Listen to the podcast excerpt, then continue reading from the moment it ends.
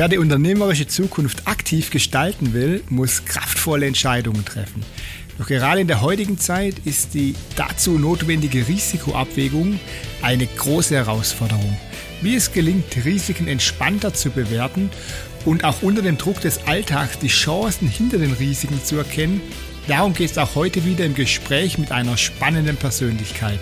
Mein Name ist Achim Barth. Herzlich willkommen bei Risikoaffin, dem Unternehmerpodcast. Wenn es Corona-bedingt mit einer Weltreise nicht klappt, dann gründet man halt ein Unternehmen. Und da mein heutiger Gast die Weltreise nicht alleine unternehmen wollte, sondern zusammen mit seiner Frau Grit, da gründeten sie ihr Unternehmen eben zusammen. Und da im Sommer 2020 fast die gesamte geschäftliche Kommunikation online per Videokonferenz stattfand, da lag es nahe, ein Unternehmen zu gründen, das sich auf die Produktion von Videos spezialisiert hat. Und so entstand die Online-Marketing-Agentur Berger und Rentschler. Mein heutiger Gast ist der Gründer und Inhaber Sebastian Rentschler. Herzlich willkommen, Sebastian. Hallo Achim, danke, dass ich Gast sein darf in deinem Podcast. Sebastian, Weltreise 2020. Und das war ja nicht nur ein Urlaub, sondern da, da steckt ja deutlich, deutlich mehr dahinter. Was hat ihr denn damals ganz konkret vor? Ja, wir hatten, also los ging es 2019 schon. Also wir hatten alles an Besitz verkauft, unser Haus, alles komplett. Wir hatten tatsächlich einen physischen Besitz, nur noch einen Ordner hier in Deutschland und den Rest dann in unserem äh, Pickup. Und wir hatten geplant gehabt, zwischen drei und fünf Jahren ähm, den Kontinent zu bereisen. Also wir haben angefangen ähm, über Afrika, dann Verschiffung nach Südamerika, die Panamerikaner hoch und dann rüber Richtung China wieder vom europäischen Festland. Das war so der Plan. Okay, also nicht nur hier mal eine Jahr, ein Jahr weg aus Deutschland, sondern wirklich drei, vier Jahre die ganze Welt, der ganze Globus quasi äh, bereisen. Das war, das war euer Plan. Das war unser Plan, genau. Wir hatten auch, uns auch abgemeldet aus Deutschland. Also dann hast du so ein Depper drauf, ohne festen Wohnsitz. Und ja, genau. Also das war unser Plan. Ja, ähm, ja, so einen Plan kann man ja mal machen, aber ähm, kostet ja auch Geld. Und da, da habe ich noch im Ohr, ich meine, du hast mir was erzählt, du hast einen ziemlich großen YouTube-Kanal. Obwohl du mir im Vorfeld geschrieben hast, du hast gar keinen YouTube-Kanal, aber du hast doch einen YouTube-Kanal. Und ähm, mit dem YouTube-Kanal konntest du das Ganze, äh, oder war dein Plan, die ganze Weltreise zu finanzieren? Ist das richtig oder habe ich da was verwechselt? nee, Nee, der YouTube-Kanal ist tatsächlich aus der Reise entstanden. Also finanziert, wie gesagt, wir hatten ja alles verkauft, unser Haus und alles. Und ähm, da hat man gut Kapital zum Reisen. Also das hätte für fünf Jahre locker gereicht. Ähm, nur der YouTube-Kanal, der ist dann entstanden, ist eigentlich eine witzige Geschichte, ähm, weil wir hatten, also ich hatte ehrlich gesagt keinen Bock, mehrmals wöchentlich immer die gleiche Geschichte zu erzählen. Dann haben wir uns überlegt, okay, was machen wir? Dann haben wir gesagt, okay, wir machen jetzt das Thema Videos. Das haben wir dann im Prinzip so einem Vlog-Stil angefangen und haben dann Bekannten und Freunden das geschickt und gesagt, okay, wenn ihr Bock habt, könnt ihr das angucken. Wenn nicht, ist auch nicht schlimm. Und so ist das dann alles entstanden. Genau. Äh, ganz kurz äh, zwischendurch, was ist ein Vlog-Stil? Ähm, also du begleitest dich beim Reisen. Also Vlog heißt ein Video, also Videolog sozusagen. Also ähm, Ach, Log-Stil. Ich habe ja genau, also kein Blog, sondern Vlog. Also okay. Ah, okay. Genau, in Videoform. Ja, ja. Genau, genau. Also da be begleitet man sich so ein bisschen, zeigt, äh, gibt so ein bisschen was vom Alltag wieder und sowas. Also das Big Brother äh, von Privatpersonen. Entertainment-Format. Genau. ja. Quasi freiwilliger Big Brother und ähm, richtig, richtig, ja. genau. Deine Frau Grit war auf der Campingplatztoilette und du hast mal draufgehalten, ne, dass die ganze Welt sieht, hier ist alles sauber. Beim Duschen. Bringt mehr Klicks. Bringt mehr Klicks, genau. Das heißt, man kann sagen, du bist ein YouTuber oder heißt es, heißt es noch, heißt es überhaupt noch YouTuber oder nennt sich das inzwischen Video-Influencer oder, oder nur Influencer oder wie, wie kann, wie, was, was bist du da in deinem privaten YouTube-Kanal? Ähm, ja, also das Wort Influencer finde ich persönlich jetzt nicht so cool. Ähm, klar, es gibt positives Influenzen und negatives, aber ich sehe mich eher als Erfahrungstau oder Erfahrungsweitergeber. Also wir haben das auch äh, spitze positioniert auf dem YouTube-Kanal, dass wir wirklich rein Mehrwert weitergeben. Das heißt, alle Fragen, alle, ich nenne es jetzt mal Herausforderungen, die so im, im Campingalltag auftreten, die einfach so aufzubereiten, dass der Zuschauer danach eine Lösung hat und einfach weiß, was er zu tun hat. Ähm, und klar, da fließt immer wieder ein Produkt ein, also auch mit Firmenkooperationen gibt es da einiges. Ähm, aber das ist nicht das primäre Ziel. Also tatsächlich, das primäre Ziel ist, äh, Informationen und Wissen weiterzugeben. Jetzt von deinem Kanal. Genau, genau, von unserem Kanal, ja. Genau, äh, deiner Seite immer deiner und der von der Grit, von deiner Frau, ihr macht das ja alles äh, gemeinsam. Hobby. Als Hobby gemeinsam, aber als Hobby, mit dem man äh, ganz gut Geld verdient. Ne? Also ihr habt ja einige äh, Follower oder, oder Abonnenten auf eurem YouTube-Kanal. Also da, da rollt der Mammon, oder?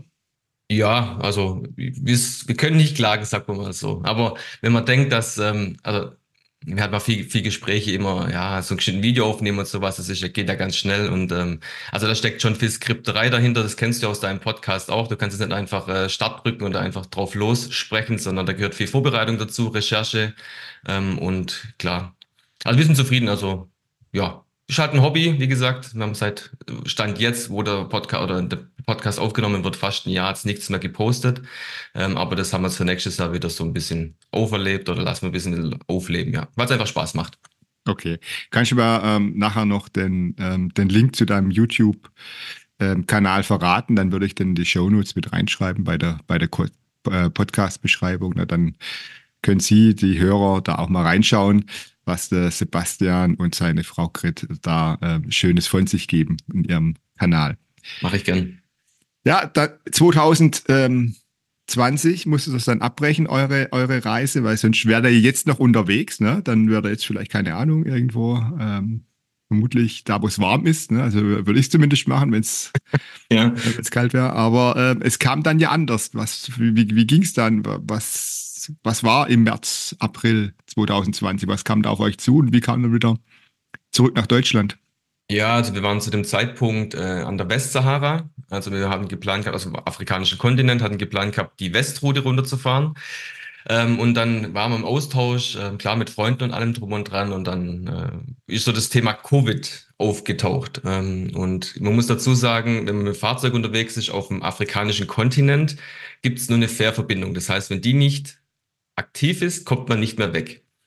Ähm, und dann haben wir einen engen Austausch und dann ist das Thema so hochgekocht in Europa und haben wir gesagt, okay, wir fahren jetzt zumindest mal ähm, zurück nach Spanien, also aufs europäische Festland und guck mal, wie es dann sich weiterentwickelt. Und ja, du kennst ja die Geschichte, wie es dann weiterging 2020 mit den Lockdowns und wir waren jetzt im Nachhinein froh, weil wir haben viele Menschen unten kennengelernt, die gesagt haben, okay, sie warten ähm, und die sind dann teilweise ein halbes Jahr nicht zurückgekommen. Die wurden dann gesammelt auf irgendwelche Parkplätze verfrachtet und durften weder einkaufen gehen, nichts weiter, also wie so freiwillig, dass irgendein Gehege eingesperrt wird. Und dann kam dann einmal in der Woche der Wassermann und der Lebensmittelmann und dann hat man da ausharren müssen. Also da waren wir schon froh und dankbar, dass wir da auf jeden Fall aufs Festland wieder zurück sind und dann konnte man natürlich auch zurück nach Deutschland fahren. Das ging dann. Okay, aber da hast du mal äh, geschrieben, du hattest noch ein, ein krasses Erlebnis oder ein besonderes Erlebnis ähm, in Cueva, ähm, also in der spanischen Klappe. Ja. Genau, genau. Also das ähm, muss man zusagen, das gehört zu Europa. Also ähm, ist ganz, ist Grenzgebiet ganz klar auf dem, also in Marokko. Ähm, und dann standen wir dann da und äh, also da war, ist es so ein bisschen hochgekocht dann auch mit den Schleusern, also wie man es so kennt von den Flüchtlingen. Und wir standen dann da auf unsere Fähre gewartet. Ähm, und dann waren mehrere Gruppen ähm, von jungen Erwachsenen dann da, ohne Schuhe und allem drum und dran, die sich immer wieder an Büschen versteckt hatten. Also immer von Busch zu Busch gehoppt, ähm, mit dem Ziel natürlich irgendwie nach vorne zu kommen und irgendwie auf die Fähre draufschlüpfen zu können. Und dann kam ein großer Trupp an Grenzbeamten mit angeschlagenem Maschinengewehr, hat die dann verfolgt und man muss sich vorstellen, da ist so ein Grenzzaun, der ist circa vier Meter hoch und dann sind die da hochgeklettert und hingen dann mehrere Stunden einfach an diesem Zaun, unten die Grenzbeamten, äh, bis irgendwann von der marokkanischen Seite jemand äh, ein Seil hochgeschmissen hat und dann sind sie im Prinzip wieder auf die marokkanische Seite, also nach Afrika wieder zurück, wieder über die Grenze. Und wir standen dann einfach da und nur weil wir einen deutschen Pass haben und in Deutschland geboren sind, war das für uns gar kein Problem. Und das hat so ein bisschen ein einschneidendes Erlebnis für uns auch gehabt, dass ähm, man einfach dankbarer sein sollte, auch wenn viel ge gemotzt wird in Deutschland, äh, wie gut es uns eigentlich geht. Gerade Prinzip freie Re freies Reisen, Freiheit prinzipiell, die Möglichkeiten, die wir hier haben. Also da geht es uns schon sehr gut. Okay, ja, einschneidendes Erlebnis, ne? Ganz klar. Ja, ich gesagt, daraus entstand aus der Reise dein YouTube-Kanal. Mhm. Ist dein Hobby. Und da ist mir wieder eingefallen, wir haben ja ein gemeinsames Hobby. Wir sind ja beide, ich sag's mal, Quasi-Piloten. Ne? Du fliegst, du bist Modellflieger und ich fliege Gleitschirm, ja, also so auf wirkliche, äh, so das, was man sich unter Pilot vorstellt, das haben wir jetzt nicht hinbekommen, aber ähm, bei uns geht es ab und zu mal hoch hinaus, wenn Beispiel das Wetter mitspielt, ne? wir sind das ja wetterabhängig. Aber bei dir geht es ja vor allem gerade hoch hinaus mit und Rentschler, also mit deiner Firma zusammen, mit der, mit der Grid. Ähm, und das liegt ja nicht nur an YouTube, äh, das euch groß macht. Ich glaube, TikTok macht da auch äh, relativ viel. Ähm, also YouTube und, und TikTok, so habe ich dich kennengelernt. Äh, sind das auch die Unternehmen, wo, oder die Kanäle, wo auch Unternehmen präsent sein müssen aktuell? Kommt immer so ein bisschen auf die Zielgruppe drauf an. Ähm, also wenn du jetzt von äh, D2C, also äh, Direct to Customer, früher B2C äh, sprichst, dann ist tatsächlich ähm, so ein Kanal wie, wie TikTok oder auch die Meta-Plattformen, wie auch YouTube sehr, sehr, sehr interessant, weil wenn man sich Statistiken anschaut, wie viel Male Menschen, bevor sie ein Produkt kaufen, irgendwie danach googeln oder ein Video dazu angucken, hast du als Unternehmen natürlich, ähm, wenn du dich gut positionierst, eine sehr hohe Wahrscheinlichkeit, dass der potenzielle Käufer irgendwann auf dich trifft und dann Vertrauen fasst. Ähm, deswegen muss man so ein bisschen abstecken, wo die Zielgruppe unterwegs ist. Aber allgemein kann man sagen, also wir betreuen ja hauptsächlich oder ausschließlich B2B-Unternehmen, sind die Kanäle äh, YouTube und TikTok im Moment äh, Kosten-Nutzen-Faktor mit am besten. Okay, also für ähm, B2B, also für Geschäftskunden untereinander, sagst du tatsächlich, TikTok wäre ein, ein, ein lohnender Kanal? Absolut, absolut. Also Vorteil ist bei TikTok, viele Unternehmen machen es noch nicht. Ähm, und somit ist das mehr oder minder in vielen Branchen grüne Wiese. Und ja, wir kriegen immer wieder vorgehalten, ja, TikTok ist schon was für junge Menschen und äh, da macht man nur Tanzvideos und allem drum und dran und das ist halt nicht so. Also äh, wir betreuen auch Unternehmen, die haben Zielgruppe 55 plus und wenn man den Inhalt dementsprechend aufbereitet und den Videoschnitt beispielsweise entsprechend macht, dann erreicht man auch nur diese Zielgruppe. Also das macht der Algorithmus schon, schon ganz gut. Okay, aber kommen wir mal zurück auf Berger und Rentschler. Also ihr seid groß geworden mit äh, TikTok und YouTube, aber Fakt ist, äh, euer Plan war vor nicht allzu langer Zeit, also vor vier Jahren, dass er im Ausland seid heute und jetzt kam der Corona bedingt wieder zurück nach Deutschland und ähm, hat, habt ein bisschen hobbymäßig YouTube gemacht, weil er einfach keinen Bock hatte, über das Gleiche zu erzählen. Ne? So habe ich es jetzt mal zusammengefasst. Genau. Und dann kommt man zurück und denkt, oh ja, gründe ich mal ähm, eine Online-Marketing-Firma. Also so einfach ist es ja dann auch nicht. Also wie, wie kam es da zustande? Und ähm, du kaufst ja momentan Firmen sogar auf. Also es läuft ja bei dir Bombe. Äh, erzähl mal, wie, wie habt ihr das gemacht? Ja, wir waren zurück in Deutschland dann, wie gesagt, 2020. Und dann waren wir da und dann haben wir uns überlegt, okay, was machen wir jetzt? Ähm, ich wollte nicht mal ins Angestelltenverhältnis gehen, meine Frau genauso wenig. Dann haben wir gesagt, okay, wir beschäftigen jetzt uns mit dem Thema YouTube intensiver, haben da viel getestet und so weiter und haben einfach gesehen, wenn man gewisse Methodiken und gewissen psychologischen Aufbau bei solchen Videos macht, dann funktionieren die besser. Und da haben wir uns intensiv mit beschäftigt, haben da wirklich auch den Kanal in kurzer Zeit sehr gut hochgezogen. Wir waren der zweitgrößte damals ähm, in unserer Nische. Und dann ähm, haben wir das Campingfahrzeug gewechselt. Das war ganz lustig. Ähm, und dann habe ich da, damals zu dem Händler gesagt, ähm, ihr müsst mal was auf YouTube machen. Und da war ich dort wegen einem Servicefall, drei Monate später, und da kam er auf mich zu und sagte, ja, du hast da mal was gesagt. Ähm, Sie haben da eine Agentur und irgendwie geht da nicht wirklich was voran. Dann haben wir gesagt, okay, dann machen wir so einen drei Monate Testballon. Der war so erfolgreich, dass wir gleich einen längerfristigen Vertrag mit ihm bekommen haben und es war unser erster Kunde. Daraufhin gab es über Empfehlungen ähm, gesamt drei weitere Kunden, wo es super funktioniert. Dann haben wir gesagt, okay, das funktioniert für Firmen richtig gut, die machen echt viel mehr Umsatz. Und dann haben wir gesagt, okay, dann überlegen wir uns, wie wir das als Geschäftsmodell etablieren können. Und dadurch ist dann die Berger Rentschler entstanden. Also eigentlich aus dem Zufall und ähm, ja, viel Fleiß äh, ist das dann entstanden, genau. Okay, wie viele Mitarbeiter habt ihr jetzt äh, aktuell? Äh, wir haben jetzt vier äh, und noch zwei freie Mitarbeiter, mit denen wir zusammenarbeiten. Die sitzen, also drei jetzt, drei, genau, drei freie Mitarbeiter, ähm, mit denen wir dann entsprechend bei Projektspitzen oder sowas zusammenarbeiten. Okay. Also hat sich ziemlich, ziemlich gut entwickelt ähm, ja. in, in den vergangenen Jahren. Ja, und jetzt kommt ja was Neues, wo du dich auch intensiv mit beschäftigst. Ne? Du fuchst dich dann ja auch rein in die Themen. Wir haben auch was gemeinsam. Wenn es was Neues gibt, dann fuchsen wir uns rein. Ja, ChatGPT wurde jetzt vor kurzem ein Jahr alt. Mhm. Und seitdem ist ja brutal viel passiert. Ne? Also ich, ich, kann mich erinnern, im Dezember hat noch kein Mensch davon gesprochen, dann im Januar, oh, was, was passiert da? Und ähm, ja, inzwischen ähm, ist es ja nicht nur in aller Munde, sondern äh, wirklich für viele Unternehmen, je nachdem, wie man es einsetzt oder wie man es sieht, äh, existenzbedrohend oder eine Riesenchance. Ne? Ähm, und du investierst ja auch extrem viel äh, in so KI-Projekte. Ähm, wo seid ihr da gerade dran und wo geht da die Reise für Berger und Rentschler hin? Also wir haben zwei äh, Projekte im KI-Bereich.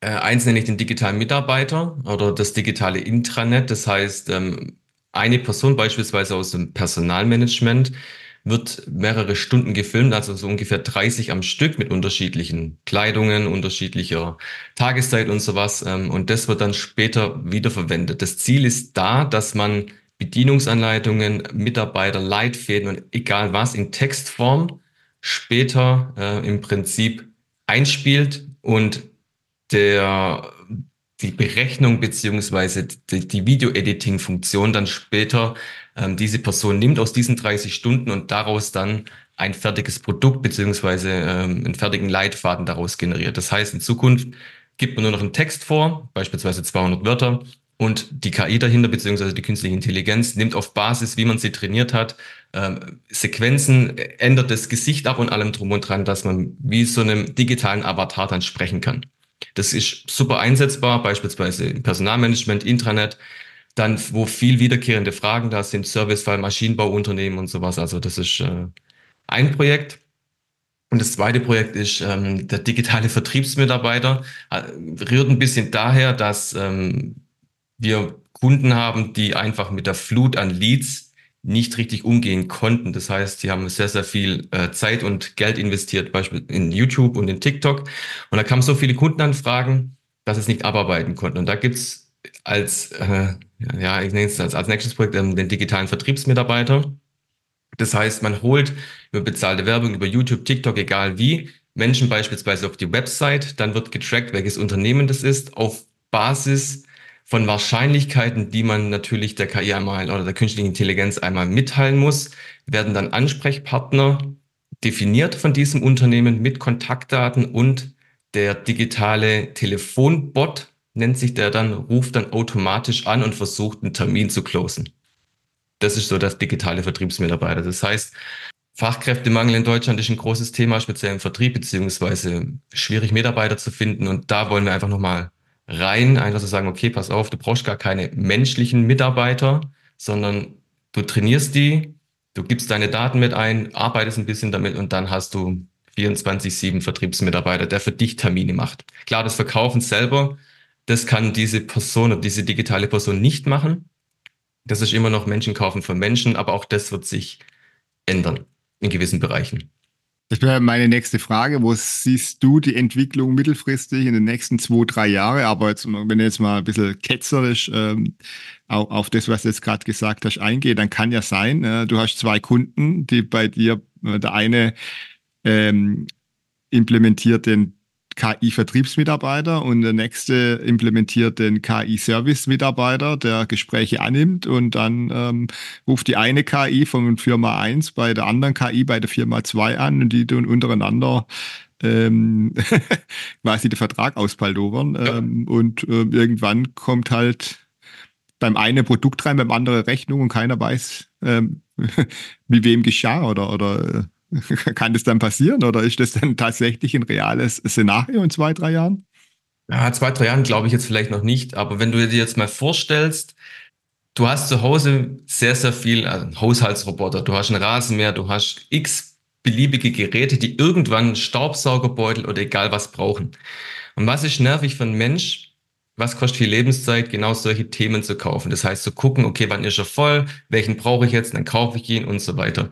Ähm, und wir machen, also ich weiß nicht, ob du das äh, Zukunftsinstitut To Be Ahead kennst, mit dem Sven Gaborjanski, äh, mit dem ja, eng ja, austauscht. Ja. Also ich gehe da auch zu einigen Veranstaltungen, so ungefähr vier bis fünf Mal im Jahr.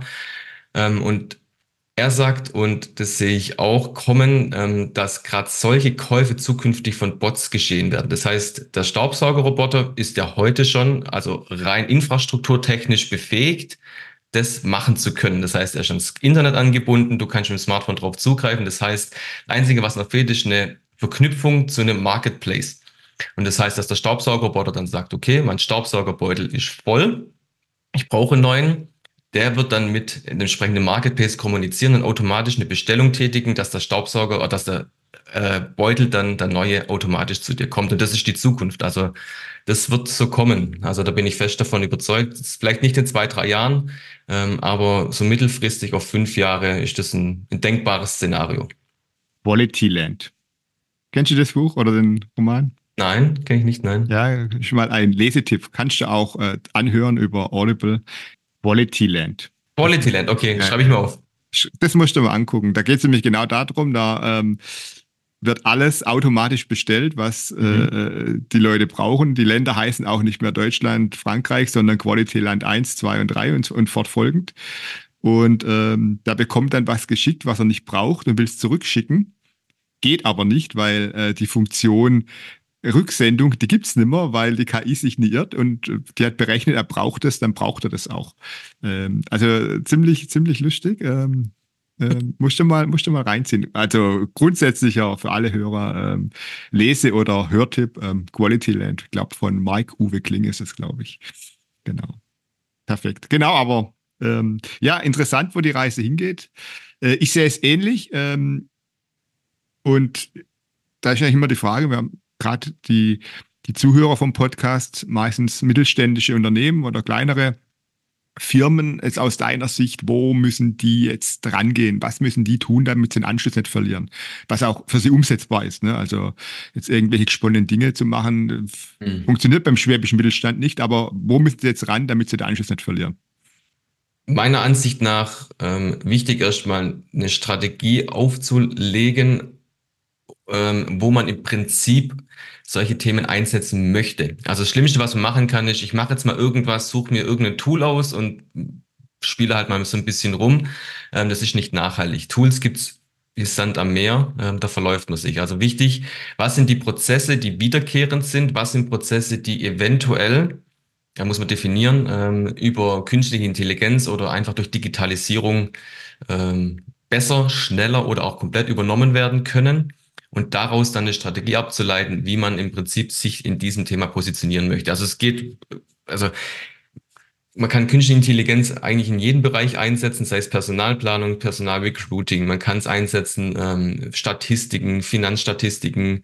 Ähm, wir machen es, also aber uns ist auch ein Riesenthema, Plan der Wertschöpfungskette als Agentur ähm, hat es auch einen riesen Einfluss. Also wir nutzen es ganz viel für Themenskripten zusammenfassen, Umformulierungen und allem drum und dran. Also da sparen wir extrem viel Zeit und gerade im Marketingbereich oder auch prinzipiell bei den Unternehmen, der Standard von Null, nenne ich es jetzt einfach mal, der wird durch das Nutzen von solchen Werkzeugen höher. Ähm, und wenn man sich damit nicht beschäftigt, ähm, dann kann es unter anderem sein, dass man einfach nur noch auf Standardlevel äh, performt, aber der Wettbewerb durch den Einsatz solcher, ich nenne es jetzt mal Werkzeuge, äh, ein Zehntel vom Preis nur aufruft, weil er einfach so dermaßen effizient ist und man ist mal vom Markt weg. Also entweder man baut sich dann eine weitere Kompetenz auf, was man macht, oder man sagt, okay, es ist halt nun mal so, das kommt, man akzeptiert es und versucht, diese Tools mit einzubinden und daraus dann zu lernen und zu wachsen. Diese zwei Möglichkeiten gibt's. Ganz wichtig, Strategie, also überlegen, mhm. wo, was gibt's, also einfach mal sich da wirklich mal einen Tag Zeit nehmen, recherchieren, was gibt's im Prinzip jetzt schon für Hilfsmittel, für Tools, wo kann ich es einsetzen und daraus dann wirklich einen, einen Plan zu machen, ein bis drei Jahre, wie man das dann in der Firma und in den Prozessen implementiert. Würde auch so unterschreiben. Und ja, aus meiner Sicht gibt es natürlich Berufe, die sind, wenn, wenn sich Leute, die diesen Beruf ausüben, äh, nicht anpassen oder sich nicht weiterentwickeln, dann sind die äh, schneller weg vom Fenster, ähm, wie sonst noch was, Grafiker, Texter.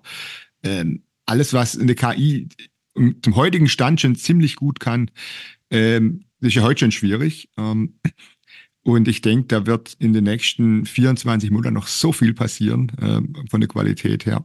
Und du, du kriegst du heute noch umsonst. Also ich habe neulich ein Bild gebraucht, also Adobe äh, Firebird heißt, glaube ich, die Anwendung, ne? kurz eingetippt, drei, drei Schlagwörter, da kam ein Bild raus, abartig innerhalb von zwei Minuten. Also echt, echt abartig und das hätte man vor einem Jahr, war das doch undenkbar, ne, dass sowas funktioniert.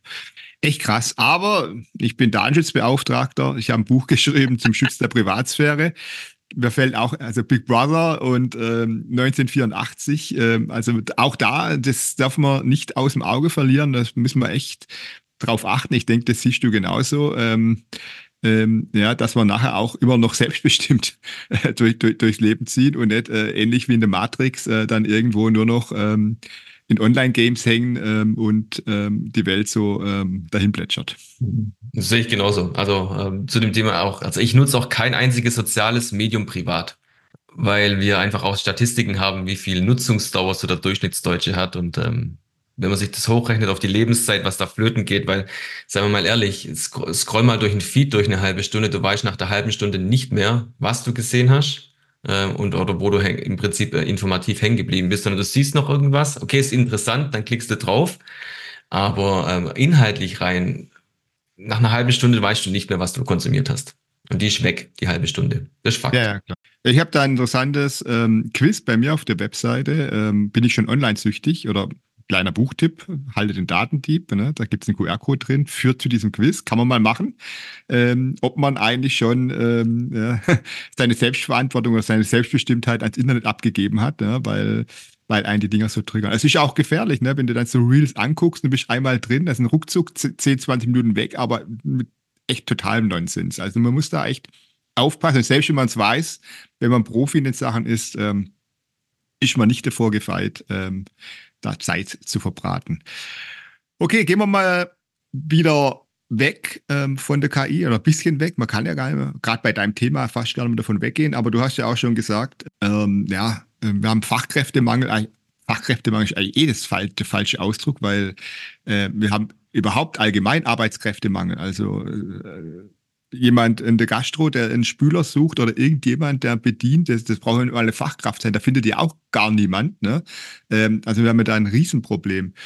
Haben wir schon erarbeitet. KI kann da natürlich auch ähm, Hilfe sein ne? bei bestimmten Berufen. Ähm, geht auch die Robotik weiter. Also ich habe jetzt neulich gelesen, dass eine Haut entwickelt wird, ne, die der menschlichen Haut quasi ähnelt ne, und die man dann im, im, im Roboter überziehen kann, dass er quasi auch noch aussieht wie ein Mensch und dann verbunden mit KI äh, vielleicht in 10, 15, 20 Jahren äh, dann die komplette Pflege übernimmt. Ne? Das, also das ist nicht irgendwie Science Fiction, sondern das ist ja Realität. Äh, du schüttelst den Kopf, ähm, du stimmst mir quasi zu. Ähm, aber was anderes ist mir jetzt auch aufgefallen. Äh, wir beschäftigen uns mit dem Thema und wir haben Fachkräftemangel und äh, in unserem Umfeld wandern immer mehr Leute aus, äh, gehen nach Zypern, nach Dubai, nach in die Schweiz, nach Österreich, in die USA, nach überall hin. Ja? Ähm, bloß in Deutschland ähm, will offensichtlich keiner mehr bleiben, der ein bisschen was drauf hat. Gefühlt, übertreibe jetzt ein bisschen, ähm, haben wir denn in Deutschland das Problem, dass wir dann auf Gedeih und Verderb eigentlich auf ausländische Technologie und Entwicklung angewiesen sind, weil wir in Deutschland höchstens noch anwenden können, aber gar nicht in der Lage sind, so Dinge zu entwickeln. Weil uns einfach die Leute fehlen.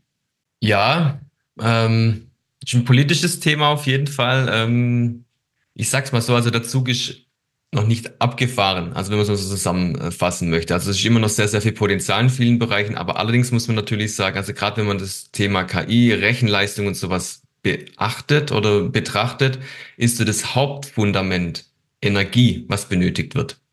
Und Energie heißt, je günstiger die Preise, desto höher die Wahrscheinlichkeit, statistisch, dass Unternehmen sich mit solchen Themen irgendwo ansiedeln, wenn der Fachkräftebedarf gedeckt ist. Und da haben wir einfach aus gewissen Entscheidungen in der Vergangenheit jetzt im Moment schlechte Karten ähm, im Verhältnis zum Wettbewerb.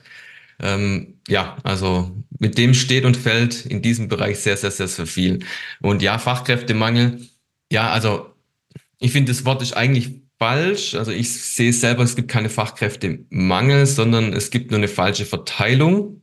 Ähm, und wenn als Unternehmen, also wir haben auch damit zu kämpfen, natürlich jetzt auch im, im Recruiting, im Vertrieb speziell, ähm, da Mitarbeiter zu finden. Aber es ist ja oftmals ein Problem auch des Unternehmens, dass man entweder nicht gut bezahlen kann, nicht gut bezahlen will oder einfach so die Außenwirkung ähm, nicht entsprechend hat. Also wenn man heutzutage auf, auf Sourcing geht von, von Menschen oder von Mitarbeitern, dann ist das Vertriebsarbeit. Das heißt, man muss sich präsentieren wie ein Produkt.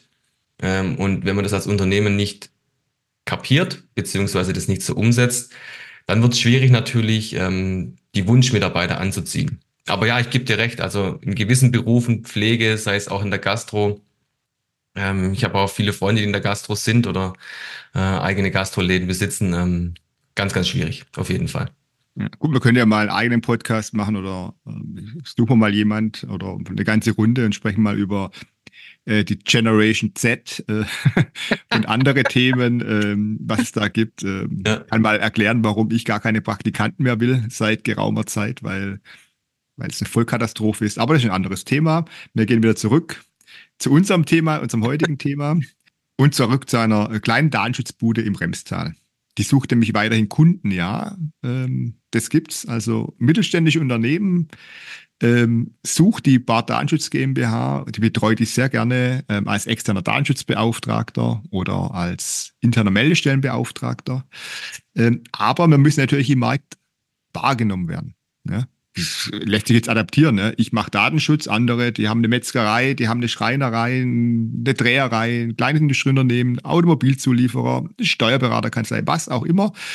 Was können wir tun, damit wir mithilfe von KI, mithilfe von sozialen Medien, von Kanälen, die funktionieren, was können wir tun mit einem normalen Budget, also ohne äh, jetzt rumzuspinnen, ähm, um, um, um da aktiv zu werden, dass es auch was bringt, weil ich glaube, jeder, der zuhört, der unternehmerisch tätig ist, hat schon viel Geld rausgeblasen äh, in Marketing allgemein, aber auch viele völlig nutzlose Online-Marketing-Aktivitäten. Ähm, jetzt bist du ein Profi, du hast bewiesen in einer Nische, dass es funktioniert. Ähm, was kann sie tun, die kleine Datenschutzbude aus dem Bremstal? Ja, da gibt's unterschiedliche Ansätze. Also gerade im Datenschutzthema ist sehr, sehr viel rechtliches ähm, also Änderungen im rechtlichen Aspekt. Das heißt, es gibt sehr, sehr oft neue Themen, die behandelt werden müssen und so weiter. Ähm, und da kannst du beispielsweise äh, mit Einsatz von künstlicher Intelligenz einfach scannen lassen, zusammenfassen lassen und daraus dann entsprechend Inhalt ausgeben lassen. Das heißt, Gesetzesänderung XY betrifft den und den und den und den ähm, und daraus dann Inhalt generieren. Also da kannst du die künstliche Intelligenz super, super gut nutzen ähm, einlesen lassen, zusammenfassen lassen, umschreiben lassen. Also da bist du beim Thema so eine halbe Stunde maximal. Dann hast du Vorlagen, äh, Videoskripte, wenn du das möchtest, kannst du abändern lassen oder LinkedIn-Post oder was auch immer. Und daraus dann Inhalt generieren, der dich als Experte positioniert. Das heißt, früher Markt sein, weil der Wettbewerb ist bei dir natürlich auch hoch im Datenschutzbereich. Und einfach zu sagen, okay, ich bin Experte, ich habe das erkannt und ich habe eine Lösung, die für dich Unternehmer praktikabel ist, ich transformiere dich von A nach B. Das heißt, du kommst von hier, also von A, hast das Problem und du möchtest es gelöst haben zu B und ich biete die All-in-One-Lösung. Und wenn du dann einfach den Trust aufgebaut hast ähm, und wahrgenommen wirst, dann ist die Wahrscheinlichkeit sehr, sehr hoch, dass dieses Unternehmen, diese Person auf dich aufmerksam wird und in irgendeiner Weise mit dir interagiert. Und dann kommt es halt äh, zu dem für viele unangenehmen Part in den Vertriebspart. Ähm, aber gerade wenn du Videos beispielsweise einsetzt, also natürlich dich als Person zeigst ähm, und Menschen melden sich darauf dann, dann ist die Wahrscheinlichkeit sehr, sehr, sehr hoch, dass du dann auch zu einem Verkauf kommst, weil er kennt dich, er kennt dein Produkt, er mag dich, dein Wording, ähm, dein Gesicht, das ist wirklich so. Ähm, und dann ist die Wahrscheinlichkeit sehr, sehr hoch. Also im Datenschutzbereich würde ich jetzt einen Mix machen ähm, einfach schauen, okay, die Zielgruppe, du bist klassisch im B2B unterwegs, Mittelstand, kannst du noch viel über LinkedIn machen, tatsächlich über organisches, äh, heil über organische gar, Reichweite? Wenn, halte ich gar nichts davon. Von LinkedIn finde ich ein Vollkatastrophennetzwerk ist immer schlechter. Ich meine ganz persönliche Meinung. Okay. Und habe da auch die zwei Kunden, die ich da gewonnen habe, das waren, ich will jetzt sagen miserable Kunden, aber ich einfach meine ganz persönliche Erfahrung, dass LinkedIn teuer und bringt nichts und nur äh, überflutet von Idioten. Also äh, betroffene Zuhörer, die LinkedIn sind natürlich ausgenommen, klar. ja, also die Erfahrung können wir jetzt nicht eins zu eins teilen. Ähm, ja, aber LinkedIn wird auf jeden Fall ein Kanal sein, wo du sagen kannst, okay, ähm, ja, das ist für dich interessant. Und tatsächlich ähm, YouTube, weil wenn es dann Änderungen geben sollte, dann gibt es ja gewisse Suchvoluminas auf gewisse Begriffe oder auf gewisse Themen. Und wenn du dann schnell da bist mit einer guten Performance des Videos, ist die Wahrscheinlichkeit sehr hoch, dass du auf Google Seite 1 kommst. Und Google Seite 1 dann ohne SEO, das heißt rein über YouTube. Und ähm, Google macht es ganz geschickt, weil Google einfach sagt, okay, wir wollen das Nutzererlebnis äh, bestmöglichst gestalten. Und wenn es zu diesem Thema noch wenig ähm, Website-Inhalte gibt, also wenig Blogs oder egal Experten, also Schriftform, dann rankt Google YouTube-Videos sogar vor allen Website-Ergebnissen. Das heißt, du bist dann Google-Seite 1, die ersten drei Treffer sind Videos. Und wenn du das schaffst, dann hast du mit sehr, sehr, sehr geringem Budget äh, dir eine Google-Seite 1 Positionierung zwischen 1 und 3 äh, erkauft, ja. Also ich glaube, YouTube ist tatsächlich aus meiner Sicht das das Bessere, aus meiner Erfahrung. Ich will immer mit YouTube was machen, aber es ist, du, du, du bist Profi da drin, es ist zeitaufwendig. Aber ich glaube, es, es funktioniert ganz gut, ähm, kriegt auch echt Resonanz. Also ich werde mich auf jeden Fall für 2024 ein bisschen mehr auf das Thema Video und äh, YouTube fokussieren. Wobei natürlich das Allerbeste sind immer Podcasts, ne, so wie wir es halt machen. Das ist natürlich äh, perfekt. Vielleicht gewinne ich auch mal einen Kunde über den Podcast. Wer weiß, es geschieht vielleicht vor 24 dann noch ein Wunder. äh, ja, jetzt haben wir aber äh, über mich und über der Steuerberater kann das nur adaptieren, ein Rechtsanwalt vielleicht, äh, beratende äh, Unternehmen. Aber jetzt hier mein äh, schon oft äh, erwähnter Nachbar ist ein Metzger. Mhm. Was würde ich ihm sagen? Also ein Expertenstatus muss er jetzt vielleicht nicht erarbeiten, aber kann er auch mit, mit, mit so Tools arbeiten? Oder macht es keinen Sinn für ihn? Also für einen Metzger würde ich sagen, eher nicht. Also wenn er Produkte hat, die er online vertreiben kann, also online verschickt, dann ja. Aber wenn er sagt, er möchte rein ortsansässig bleiben und die Kundschaft, die ringsrum ähm, in den Nachbargemeinden unterwegs ist, dann ist das auf jeden Fall der falsche Kanal. Da gibt es andere Kanäle, wo man günstiger Kunden akquirieren kann. Auf jeden Fall. Was, was, was hältst du von Apps, dass er quasi eine eigene App hat über sein äh, Kurzbestellung vom Mittagessen, ähm, Aktion, äh, Bestellung jetzt für Weihnachtsmenü. Also sowas wäre doch was, ne, dass er quasi über eine App am Kunden präsent ist. Ja, da muss er am Kunden präsent sein. Das ähm, ist bei so ich nenne es jetzt mal bei so kleinen Unternehmen relativ schwierig, mit einer eigenen App dann Markteintritt schaffen zu können. Ähm, klar, mit Stammkunden wird es gut funktionieren, wenn die eh schon im Laden sind, aber neue Kunden anzusprechen wird schwierig, weil einfach Plattformen, äh, wie sie auch immer heißen, Lieferando, Gorilla, egal was, einfach so einen großen Marktanteil haben, dass man als Metzger erstens kostet sehr viel Geld, so eine App. Wobei, nee, man kann ja äh, künstliche Intelligenz nutzen, es geht relativ schnell jetzt mittlerweile. Ähm, aber ähm, da einen Markteintritt zu schaffen und bekannt zu werden über eine App ist schon schwierig.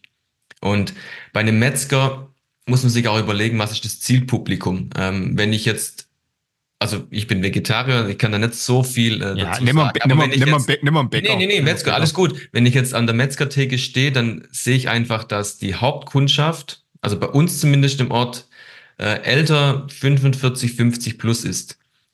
Ähm, und diese Menschen dazu zu bewegen, eine App zu installieren, die sie nicht kennen, wo sie eben manchmal mit dem Thema so ein bisschen befremdeln, ähm, wird schwierig muss man sich genauer anschauen, weil natürlich der Investor da ist und dann schon Aktivitäten da sein müssen und dafür eins nichts vergessen bei einer App. Ähm, es kommen ja wöchentlich Software-Updates, das heißt, der Rattenschwanz dahinter, die, die Maintenance-Kosten sind relativ hoch ähm, und deswegen für so einen kleinen fünf Filial oder sowas muss man sich das genau anschauen, ob sich das lohnt mhm. oder ob es da nicht bessere Kanäle gibt. Mhm. Aber das ist eine andere Idee. Was hältst du da davon? Ähm, der Metzger tut sich zusammen mit dem Bäcker, mit der, mit der Bank, mit dem Reisebüro, mit dem Datenschützer, mhm. mit, dem, mit, der, mit dem Weinhändler, mit der Aperitivo-Bar ähm, und sagen, wir machen das zusammen. Und da gibt es vielleicht noch einen größeren Verein drüber, ne? ein Gewerbeverein, ein Bund der Selbstständigen und über das läuft quasi lokal so eine App. Das könnte aber funktionieren, oder? Das könnte funktionieren, genau. Also wenn die UX, also die UX gut ist, also das heißt einfach halten, dass der User da bei der App-Bedienung ja keine Fragen aufwirft und irgendeinen Vorteil hat, warum er diese App nutzen soll. Also das muss man da muss man schon irgendwas mitgeben. Dann ist das natürlich eine super Sache. Das könnte funktionieren, ja. Ja, also man muss sich weiterentwickeln. Ne? Sonst äh, habe ich leider die Befürchtung, äh, dass wir äh, das nächste Sterben haben. Ne? Und dann wundern wir uns alle, warum es weder frische Brötchen noch mhm. ähm, für den das kaufen möchte, äh, gute hausgemachte Wurst oder was auch immer gibt. Ja, oder ein gutes Steak zum Grillen. Also auch da muss man wirklich schauen, ähm, wo geht die Reise hin und wie muss ich mich aufstellen. Wie hat mein Opa früher immer gesagt, wer nicht mit der Zeit geht, der geht mit der Zeit. Richtig. Ja. Abschlusstipp, wir kommen ans Ende, lieber Sebastian. Mal vielen Dank für den, für den tollen Input auch, äh, den, den du bisher gegeben hast. Ähm, ja. Wie viel Geld muss ich in die Hand nehmen, damit sowas einen Effekt hat? Also jetzt nicht die App von Einzelnen, sondern für eine, für eine Maßnahme, wo du sagst, die kann funktionieren, die kann mit Berger und Rentschler oder anderen Anbietern machen. Ähm, was ist da eine, eine Richtgröße? Wie viel Geld muss ich investieren als, als Unternehmer? Kann ich jetzt so pauschal nichts sagen? Kommt das Doch, musst du.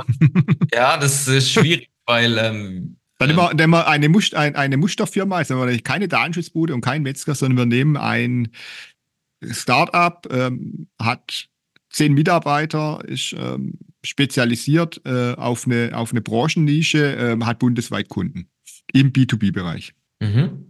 Und bespielt so 0815-mäßig verschiedene soziale Medien und macht 0815-mäßig Google Ads und ähm, einen kleinen Blogartikel.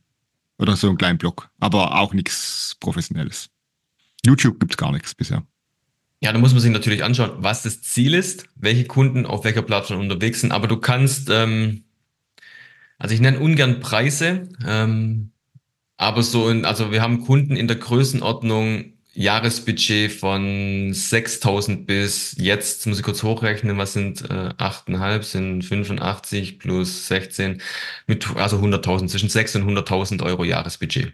Da okay, ist, ist natürlich äh, breite Range, aber so wie es, also man kann mit 6.000 Euro im Jahr, kann ja. man schon was erreichen. Ne? Ja, und ja. Ähm, ja, also wenn eine, in einer Zeitung, die eh keiner mehr liest, äh, äh, zwei Werbeanzeigen macht, dann bin ich auch bei knapp 6000 Euro. Also von dem her kann man das einfach ganz gut vergleichen. Genau. Genau. Hast du sonst noch einen, einen Tipp für uns Klein- und Kleinstunternehmen? Was können wir tun, ähm, damit wir 2024 nicht den Anschluss verlieren?